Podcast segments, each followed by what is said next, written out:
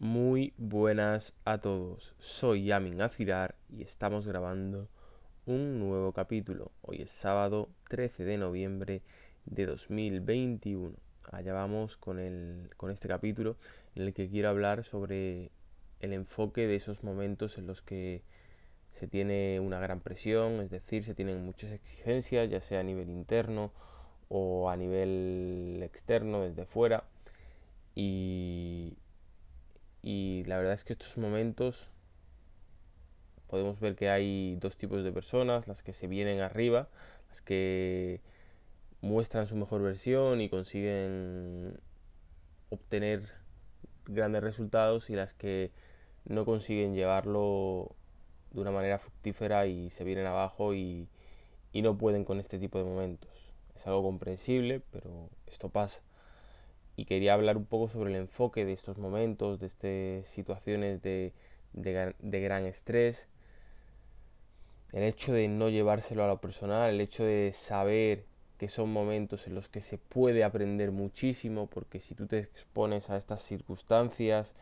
y las sacas adelante, ya sea que duren un día, un mes, una semana, dos meses, tres meses o seis meses, el hecho de haberte habituado a, a esta alta exigencia hará que tras, tras este tiempo tu capacidad para, para, para vivir eh, para vivir en esa exigencia sea mucho más alta, es decir, habrás adquirido una habilidad por el hecho de haber estado tanto tiempo jugando ese juego. Con lo cual, en esta parte es algo que podemos adquirir,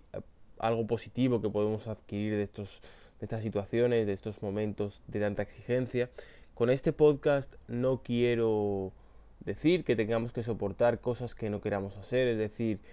si en algún entorno laboral que creemos o, o, se puede llegar a pensar que las exigencias que nos hacen no, no, no son justas, no estoy diciendo con esto que haya que soportarlas y que siempre y, y que por y, y, que porque podamos sacar cosas positivas sean buenas. Lo que digo es que aunque sean situaciones que de alguna manera si, si toca habrá que cambiarlas y habrá que decir hasta aquí, aún así hay cosas positivas que se pueden obtener y una de ellas es tu habilidad para, para poder soportar estos momentos y para poder dar tu mejor versión. Otra forma de ver este tipo de momentos donde se tiene una gran exigencia. La gran exigencia no tiene por qué ser únicamente ligada a una gran carga de tareas que realizar, también pueden ser eh, el hecho de tener unas expectativas de obtener resultados muy altos. Es decir, por ejemplo, a un futbolista no se le exige que esté corriendo 700 minutos al día porque el partido dura 90 minutos, pero sí que meta muchos goles y si no lo hace, pues se le critica. Y eso es una exigencia relativamente alta a la que hay gente que se viene arriba y consigue hacerlo de una gran manera y otras personas que, que todo lo contrario, que se vienen totalmente abajo y que no pueden dar su, mejor versión. Con lo cual también el hecho de, de poder enfocar estos momentos con, con, como dije en uno de los podcasts anteriores, eh, evadiéndose emocionalmente, viéndolo como un juego, viéndolo como algo que te va a permitir y te va a posibilitar crecer, es decir,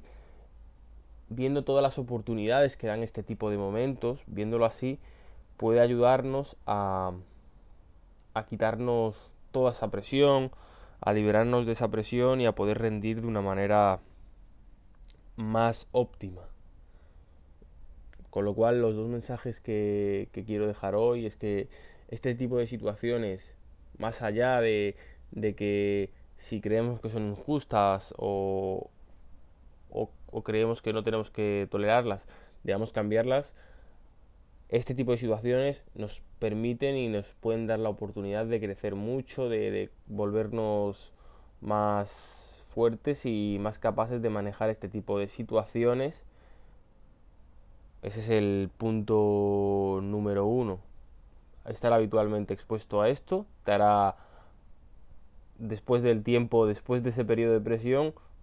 mucho más capaz de soportar situaciones similares. Y el punto número dos va ligado a, a que este tipo de situaciones,